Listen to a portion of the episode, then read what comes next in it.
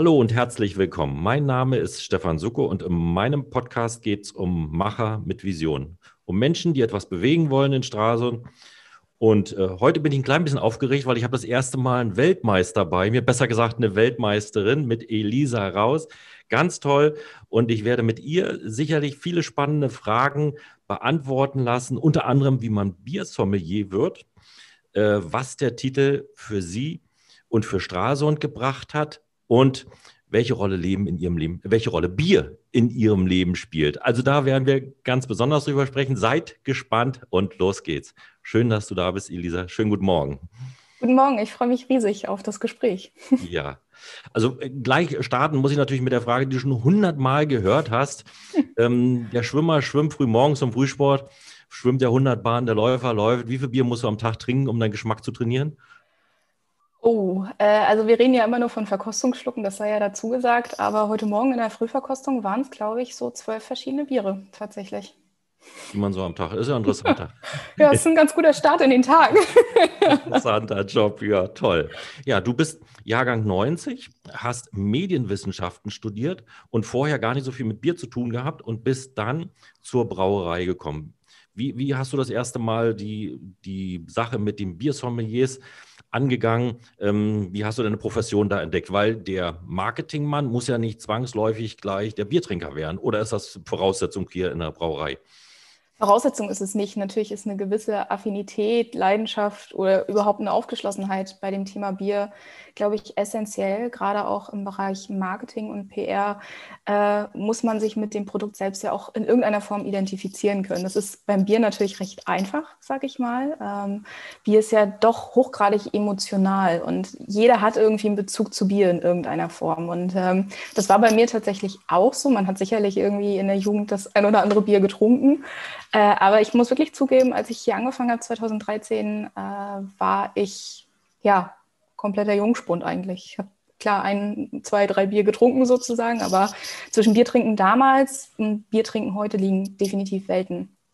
Und ähm, ja, ich habe hier angefangen im Oktober 2013 und kam eigentlich so direkt ins kalte Wasser oder wurde direkt ins kalte Wasser mitgeschubst. Also das Thema Bier leben, Bier Leidenschaft wecken wird in der gesamten Störtebecker Braumanufaktur ganz groß geschrieben.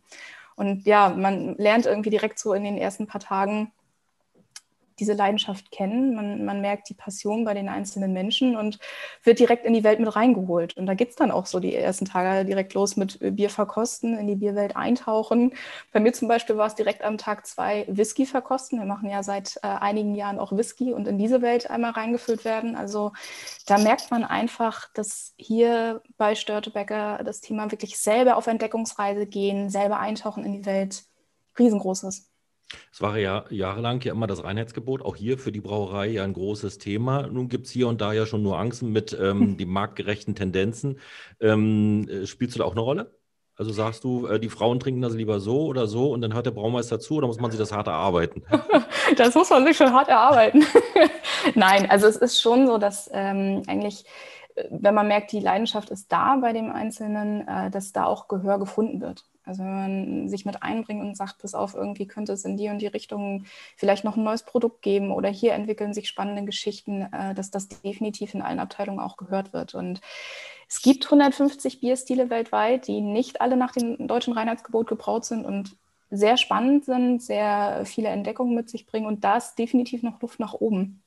Klar, in Deutschland war das Reinheitsgebot jahrelang das Thema. Es steht auf jeder Bierflasche drauf äh, mit Goldrand und Premium und allem, was dazugehört. Doch das wandelt sich seit einiger Zeit. Und der Biermarkt ist da, ja, glaube ich, mit am spannendsten eigentlich zu beobachten, wie sich diese Gegebenheiten entwickeln. Es ist nicht mehr nur das klassische Pilz, sag ich mal. Früher war Bier gleich Pilz ein Synonym. Äh, das wurde aufgebrochen, Gott sei Dank. Äh, es wäre viel zu schade, sich nur auf diesen einen Stil zu konzentrieren und alle anderen so außer Acht zu lassen. Wenn wir jetzt nochmal so auf den, den Einstieg gucken, Elisa Raus als ähm, Jungabsolventin von der Hochschule kommt in die Marketingabteilung und dann hat dein Chef gesagt, also jetzt geh erst mal durch den, durchs Brauhaus und lass dir mal erklären, wie ein Bier gemacht wird oder wie muss man sich das vorstellen? Du hast also zweiten Tag schon die erste Verkostung, das ist ja ungewöhnlich, also könnte ich mir bei unserem Azubi gar nicht vorstellen. zweiten, aber das war tatsächlich so, geh erst mal durch alle Räume, lass dir das erklären oder wie muss man sich das vorstellen? Ja, schon. Ähm, also gerade so in den ersten Tagen, wir bieten ja auch für, ähm, ich sag mal, Touristen, Einheimische und so weiter Brauereiführungen täglich täglich an. Also da den Brauern auch über die Schulter gucken zu können, ist uns grundsätzlich sehr, sehr wichtig und gerade auch bei neuen Kollegen, äh, neuen Mitarbeitern auch sehr wichtig. Und ja, es ist eigentlich ganz schön, wenn man so das Produkt direkt kennenlernt, man taucht direkt ein und ähm, es ist jetzt nicht so, dass gesagt wird, ja, musst du halt zusehen, wie du irgendwie selber an das Wissen kommst, sondern man wird direkt abgeholt und das finde ich eigentlich sehr, sehr schön. Und das zelebrieren wir hier auch bei jeder Neueinstellung, dass die Leute natürlich die Führung mitmachen, ähm, die Produktvielfalt, die Sortenvielfalt kennenlernen und auch durch jede Abteilung einmal gehen und so die Gesichter der Kollegen kennenlernen, die Prozesse hinter den verschiedenen Abteilungen kennenlernt und ja, eine ganz andere Beziehung eigentlich untereinander aufbaut. Und ähm, der Biersommelier ist dann die Krönung, ja? Also was, was verbirgt sich eigentlich hinter der Ausbildung zum Biersommelier und, und wie viel harte Arbeit steckt dahinter? Jeden Tag Bier trinken? Ich meine, da gibt es ja relativ viele, aber das prädestiniert ja nicht gleich zum Sommelier, ne? Nee, das ist richtig. Ja, also tatsächlich ist der Sommelier die Krönung des Ganzen, wenn es um das Thema äh, ja, Bierwissen sich anzueignen, aber gerade auch im Hinblick auf die Sensorik des Bieres sich zu spezialisieren. Also da ganz tief einzutauchen, zu wissen, welcher Rohstoff ist äh, für welches Aroma verantwortlich. Ähm, wir reden da ja nicht nur über eine Herbe, die das Bier auszeichnet, eine bittere, sondern über ganz, ganz viele Nuancen, die nach unterschiedlichen Früchten riechen und schmecken können, ähm, bestimmte Mundgefühle hervorbringen. Äh, man spricht darüber, wie äh, die Kohlensäure zum Beispiel eingebunden ist im Bier. Man findet Wörter dafür, ähm, das Aussehen eines Bieres zu beschreiben und natürlich die Krönung, äh, das passende Bier zum Essen zu empfehlen.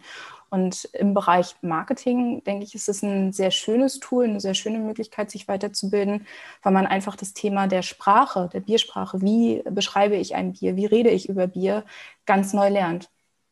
Ist also nicht nur der, also das Testen oder das Kosten, sondern auch die Kommunikation und das Beschreiben ja. ist ein wesentlicher Bestandteil, ja? Auf jeden Fall. Also insgesamt sind es 14 Tage Intensivkurs, ja. bei dem man wirklich ja, von morgens bis abends und zum Teil auch in der Nacht in seinen Träumen äh, irgendwie sich mit dem Thema Bier auseinandersetzt. Spricht, Biersprache spricht. genau, ja. und ähm, ja, alles über das Bier lernt. Wie wird ja. Bier gebraut? Man braut auch selber ein Bier in diesen 14 Tagen. Ähm, man lernt die verschiedenen Bierstile kennen, die es weltweit gibt, die Geschichte zu den einzelnen Stilen. Ähm, Rohstoffkunde ist ganz wichtig. Also was zeichnet eben Hopfen aus? Was ähm, gibt es für unterschiedliche Malzsorten? Wie ist es mit der Hefe und dem Gärprozess? Und natürlich dann am Ende die, diese ganze Biersprache ist, glaube ich, schon mit der wichtigste Teil. Und das kennt man vom Weinsommelier ja auch. Eigentlich ja. ist der Sommelier ja das Medium zwischen dem Produkt, in unserem Fall Bier, und dem Endverbraucher oder Konsumenten. Das heißt, er ist dazu da oder sie ist dazu da, ja. ähm, zu vermitteln, das Bier zu beschreiben, schmackhaft zu machen, dass eigentlich derjenige, der danach gefragt hat, gar nicht anders kann, als das Bier zu bestellen und zu trinken. Jetzt, jetzt ist es ja so, also die, da gehören ja mehrere Faktoren dazu. Du hast es schon beschrieben, die Sprache ist ja einer, der Geschmack ist das andere. Dann braucht man ja auch ein bisschen Peripherie, links und rechts. Und ich habe ja auch, oder ich weiß ja auch als Strasunder, dass ja die ähm, Brauerei eine lange Tradition hat. Also da gab es ja Markus Berberich und Frank Lukas, das sind ja mhm. alles ähm, ja schon, ich sage mal, auch angehende Weltmeister. Hat nicht ganz geklappt, du bist natürlich die Krönung, aber ich sage mal auch in dem sehr erfolgreiche ähm, Biersommeliers, äh, muss man da sich, habt ihr eine Akademie oder wie wird man da herangeführt? Also es gibt ja ein bisschen, ein bisschen Peripherie braucht man ja links und rechts, damit man ja. eben die Bedingungen dafür finden kann, um so erfolgreich zu werden. Wie Klar, also mit diesen, aufgestellt? Hm? Mit diesen 14 Tagen Ausbildung zum Biersommelier ist es definitiv nicht getan. Also da hört die Arbeit nicht aus, äh, auf, ganz im Gegenteil, sie fängt eigentlich erst so richtig an. Äh, denn das, klar, Bier wandelt sich ja auch, also das Thema der Aktualität ist da ganz wichtig, aber auch einfach sich selber weiterzubilden und zu schulen. Ähm, was viele unterschätzen ist, dass dieses Thema Sensorik, Geschmacksnuancen wahrnehmen, äh, ja, seine Riechknospen eigentlich weiterzuentwickeln, äh, das ist ein stetiger Prozess und da muss man dranbleiben. Das merkt man erst, wenn man es eine Zeit lang nicht gemacht hat und dann wieder anfängt mit dem Thema, wie viel eigentlich verloren geht, wenn man sich damit nicht tagtäglich beschäftigt. Und ähm, das ist ein Punkt, der hier auch zelebriert wird. Also es gibt ähm, zum Teil täglich oder wöchentlich, je nach Phase, äh, ja, verschiedene Gruppen letztendlich, die sich treffen, um ähm, die Sensorik weiterzubilden, um Biere, natürlich vorrangig die eigenen Biere zu Macht man das? Mach das mal praktisch. Äh, ganz Erst praktisch heute Stück, Morgen zum Beispiel. ja, auf ein Stück Zimt kauen und danach das Bier probieren? Oder wie, wie muss man sich das zum Teil auch, aber ja. wenn wir jetzt heute Morgen als Beispiel nehmen, die Frühverkostung findet quasi jeden Tag statt. Das heißt, jeden Morgen äh, nehmen die Brauer Proben aus den unterschiedlichen Tanks, die bei uns auf dem Gelände stehen, um zu gucken, inwiefern ähm, entwickelt sich das Bier oder der Sud in dem Fall äh, so, wie er sich wirklich entwickeln soll? Gibt es irgendwelche Fehler, die vielleicht aufgetreten sind, weil zum Beispiel die Hefe nicht richtig gearbeitet hat oder ähm, weil die Hopfenernte in diesem Jahr nicht so intensiv war? All das muss man quasi tagtäglich im Bier herausfinden, analysieren und gucken, okay, ist das Produkt wirklich so, wie wir es haben wollen, damit wir es am Ende in die Flasche geben können. Das ist so ein Punkt, der wirklich täglich stattfindet, der zum größten Teil natürlich aus den Kollegen in der Produktion, aus dem Sudhaus besteht, ähm, bei dem aber auch wir, im konkreten Fall ich dann heute Morgen auch mit dabei war, um auch zu gucken, ähm, wirklich die feinen Nuancen der Sensorik rauszufinden. Es gibt aber auch unterschiedliche Weiterbildungsmaßnahmen, die ähm, mehr oder weniger regelmäßig stattfinden, so Ringanalysen zum Beispiel, Sensorikanalysen, wo es dann ganz klar auch darum geht, wirklich Fehlaromen zu identifizieren. Das wäre auch ein Punkt bei der WM selbst. Es gibt wirklich so kleine Aromapröbchen, kann man sagen, die Proben enthalten äh, von Aromen, die eben im Bier als Off-Flavor oder Fehlaroma bezeichnet werden. Wenn wir uns mal erinnern, so ein Weizenbier hat ja ganz oft fruchtige Noten, so Richtung Banane zum Beispiel. Mhm. Das wollen wir im Weizenbier, aber in einem Pilz wollen wir es nicht haben. So, ja. ähm, das heißt, da muss man wirklich ganz, ganz konkret auf diese Fehlaromen gehen, ähm, Schwellenwerte definieren und gucken, okay, bis wann ist es noch okay und wann ist es nicht mehr okay. Aber es kann auch was ganz Rudimentäres sein, dass wir gerade in der Vorbereitung zu einer Meisterschaft zum Beispiel ähm, ja, blind unterschiedliche Gewürze oder Früchte zum Beispiel probieren, um zu gucken, wo ist eigentlich der Unterschied zwischen einer Limette, einer Zitrone, ähm, einer Orange, um jetzt bei dieser Zitrusfruchtkategorie zu bleiben. Ähm, wo ist der Unterschied zwischen einem grünen und einem roten Apfel? Das sind so Sachen, die, da muss man wirklich hart für trainieren, tatsächlich. Die hast du aber das, drauf jetzt, die Unterschiede. Habe ich drauf, kann ich, glaube ich, im Schlaf ja. wahrscheinlich. Ja, ja. Und sag aber mal, die, Training. Die Fehlaromen, die Fehlaromen während des Produktionsprozesses, also was, was machst du denn? Also du stellst jetzt fest, oh, das schmeckt ja mächtig sauer, das Bier hier. Dann, äh, dann ist wahrscheinlich Hopfen und Malz verloren. ja, genau. Geht dann der Bottich weg oder, wie, was, oder könnt ihr da noch ein bisschen Pfeffer reinstreuen?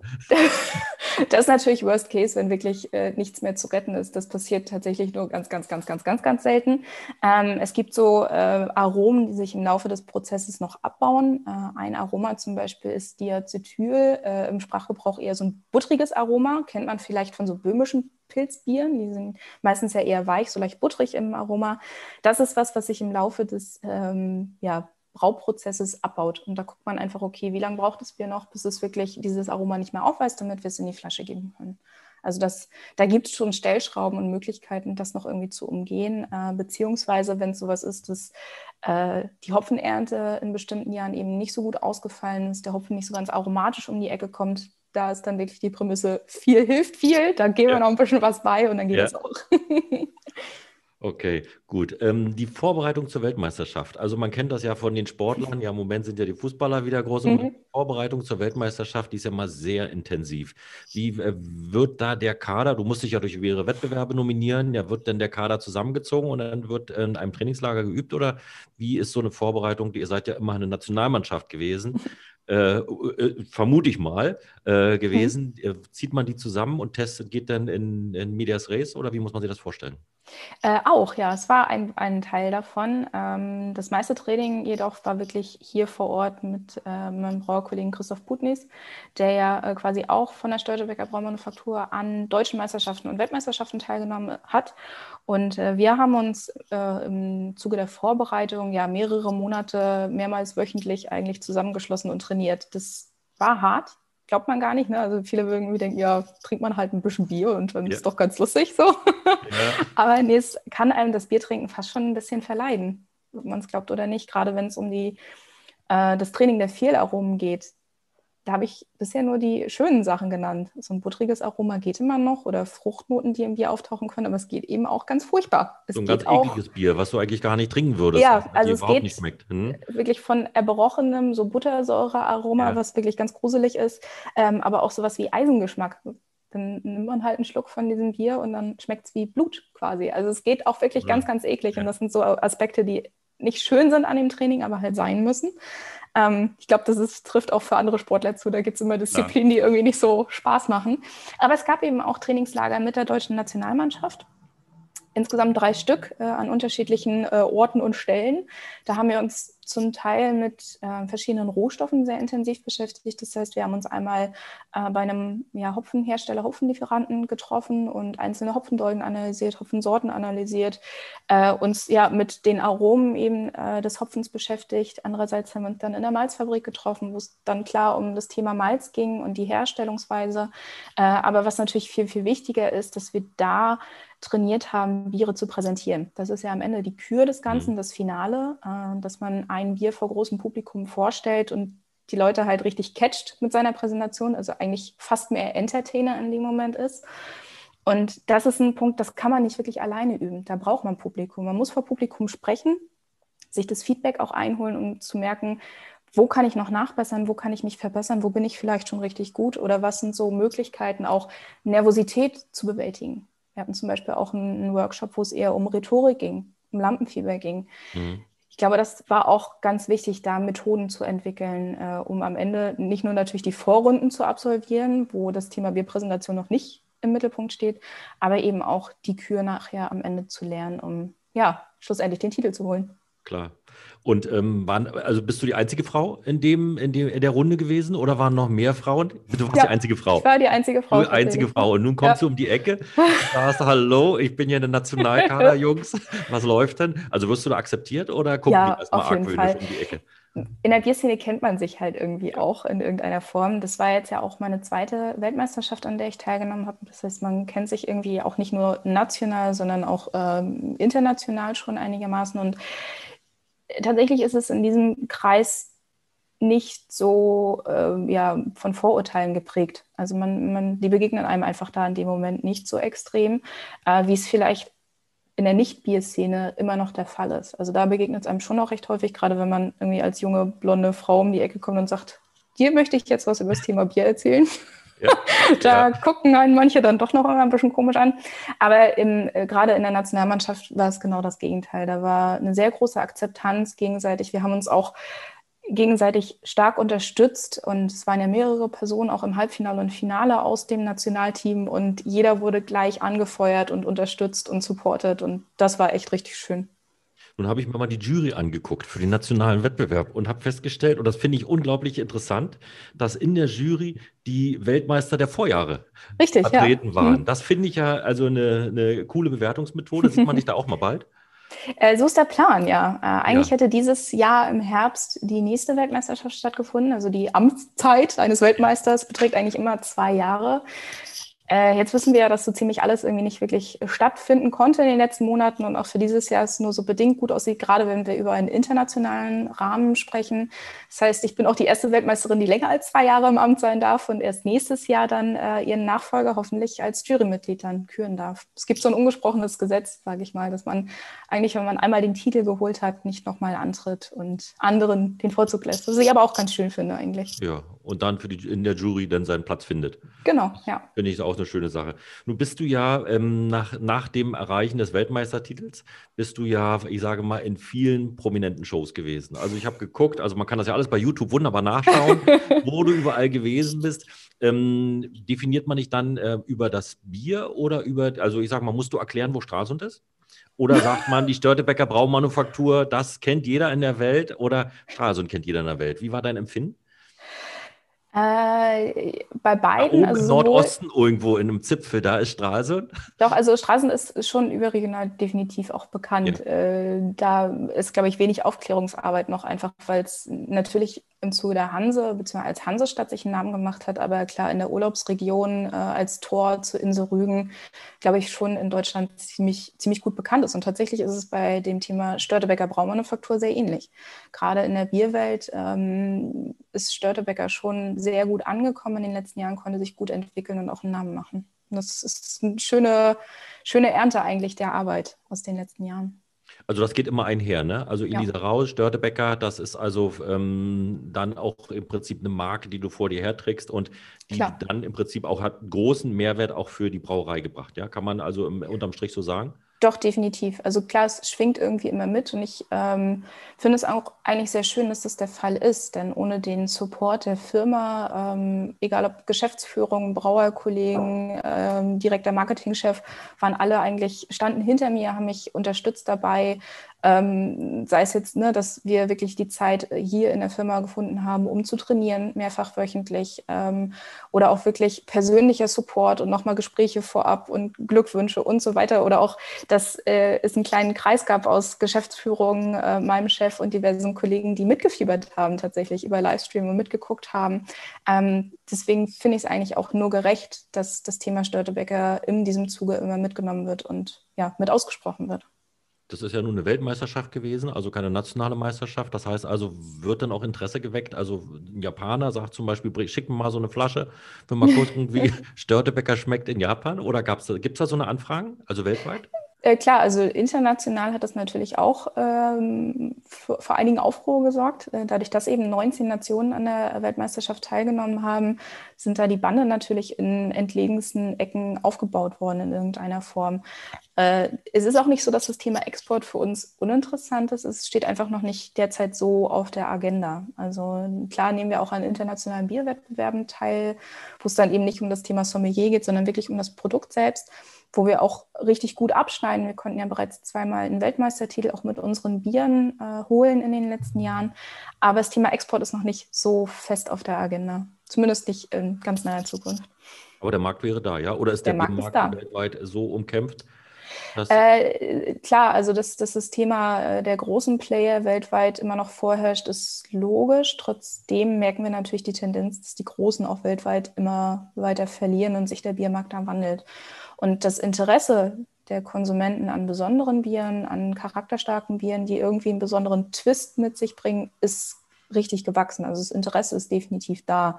Es gibt auch schon die ersten ähm, ja, Auslandsmärkte, in denen wir vertreten sind. Skandinavien ist im Fall gerade Schweden, ähm, aber auch äh, ja, Richtung Russland zum Beispiel gab es äh, diverse Biere schon im Angebot.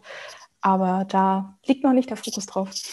Da kommt eine ganz andere Geschmacksnote denn wahrscheinlich. Also klar, natürlich sind die Geschmäcker ja. international äh, doch unterschiedlich. Ja. Ne? Also ähm, gerade wenn man selber mal auch Biere aus anderen Ländern probiert, und da sind wir zum Beispiel auch beim asiatischen Markt, muss sich der deutsche Gaumen auch erstmal dran gewöhnen. Glaube ich. Ja, ähm, Elisa, wir sind schon im Finale. Wir sind schon im Finale. Das geht so flott mit dir. Also das ist äh, wunderbar. Ähm, zum Schluss eine Frage, ähm, die ich immer frage. Wenn du, du hast ja nun die Welt von außen gesehen, ne? Also du hast ja in der Weltmeisterschaft von außen. Was würdest du dir wünschen, wenn du sagst, also ich ne, gehe als Botschafter aus Stralsund, ich bringe mir das Bier mit. Ähm, was, was sagst du, wo sind wir noch nicht optimal? Was wäre zukunftsweisend aus deiner aus deinem Blickwinkel eines Biersommeliers, wenn du in die weite Welt gehst und erzählst vom Bier und von Stralsund? Was brauchen wir noch? Wo fehlt es noch? Äh, ich glaube, einerseits fehlt es natürlich, ähm, das ist aber auch logisch so als erste Frau, die den Titel geholt hat, dass, dass, dass die Frauen in dieser Branche einfach noch definitiv mehr ins Boot geholt werden müssen. Da müssen wir wegkommen von den klassischen Stereotypen. In meinen Augen sollte es egal sein, ob man Mann oder Frau, jung oder alt, dick oder dünn ist. Ähm, das Thema Bier ist irgendwie für alle da. Es gibt 150 Bierstile für, äh, weltweit. Da ist für jeden irgendwo auf der Welt das richtige Bier. Und da müssen wir irgendwie hinkommen, dass das keine Relevanz mehr spielen sollte. Ähm, ja, wer eigentlich Bier genießt, wer, wer, Bier trinkt oder wer irgendwie verschiedene Sorten auch äh, bevorzugt. Das sollte in meinen Augen egal sein. Und was ich auch äh, nicht müde werde, ist zu erzählen, dass wir eben auch im Norden, und da erzähle ich Mecklenburg-Vorpommern ganz klar auch dazu, fantastische Biere brauen. Äh, in, gerade international heißt ja eigentlich das Synonym für deutsches Bier bayerisches Bier. Bayerisch, das ist so, ja. ne, egal ob es jetzt das Oktoberfest mhm. ist mit Lederhosen und einem Maßkrug. Ähm, das heißt, da wirklich zu sagen, auch aus Norddeutschland kommen hervorragende Biere, die es wert sind, Beachtung zu finden. Da müssen wir noch Aufklärungsarbeit leisten. Wenn ich jetzt Biersommelier werden will, wo muss ich mich melden? bei mir. Nein. Also alles bei dir, die, deine, deine Kontaktadressen werden wir mit verlinken, das werden wir tun. Also ähm, kann man auch bei euch Biersommelier werden? Nein. Ja? Nee, nee. Nein. Ähm, also es gibt schon so feste Anlaufstellen dafür. Ja. In Deutschland ähm, ist es die äh, oder vorrangig die Dömens Akademie, die in der Nähe von München sitzt. Also da sind wir wieder bei dem Thema eher Süddeutschland. Ja. Ähm, aber was wir vermehrt auch anbieten, gerade für unsere äh, Partner aus Handel und Gastronomie, sind eigene Weiterbildungen hier vor Ort. Also man kann selbst quasi so Art ähm, ja, Botschafter für Brauspezialitäten hier werden. Das heißt, man taucht mit uns tiefer in die Welt ein. Es geht darüber hinaus, nicht nur eben eine Führung zu machen, sondern Bier ganz neu zu entdecken, mehr über die Geschichte zu erfahren, äh, wie Bier hergestellt wird und auch ein großes Bierkulinarium. Also es gibt dann ein Fünfgang-Menü mit verschiedenen Bieren äh, und man lernt eigentlich da den Bezug zuzufinden. Und das wird sehr gut angenommen. Klar, natürlich im letzten Jahr auch nur bedingt, aber äh, da knüpfen wir bald wieder dran an, dass da verstärkt auch diese Weiterbildung stattfinden kann. Was ist dein großer Plan? Was, was, eine eigene Brauerei? nee, dafür bin ich äh, nicht, nicht zu krass der Techniker irgendwie ja, in der Hinsicht. Ja. Also es ist klar, irgendwie dieses Thema Ein weiter zu verfolgen. Bier. Lisa Bier. ja? Mit meinem Konterfei vorne drauf. Ja. Genau. nee, aber einfach da weiter am Ball zu bleiben. Ne? Also klar, äh, endet die Amtszeit dann nächstes Jahr, aber äh, die, den Titel, die erste Frau zu sein, den nimmt einen so schnell keiner. Ja, ja. Und da irgendwie weiter ähm, vorzupreschen, weiter dran zu bleiben, das steht ganz fest auf der Agenda. Und man muss auch sagen, dass das Thema erste Frau medial ganz anders aufgenommen wurde. Also es hat dem schon noch einen anderen Auftrieb gegeben, als wenn es jetzt zum wiederholten Mal vielleicht ein deutscher Mann geworden wäre. Toll. Also war ein tolles Gespräch mit dir, Elina. Ich wünsche dir viel Erfolg weiterhin auf deinem Vielen Weg. Dank und ähm, dass es bald auch wieder mal eine Frau schaffen wird, äh, ganz oben auf dem Treppchen zu stehen. Treppchen zu stehen, das würde mich persönlich freuen und viel Erfolg weiterhin. Und vielleicht melde ich mich mal als Biersfamilie. Danke. Sehr gerne, vielen Dank.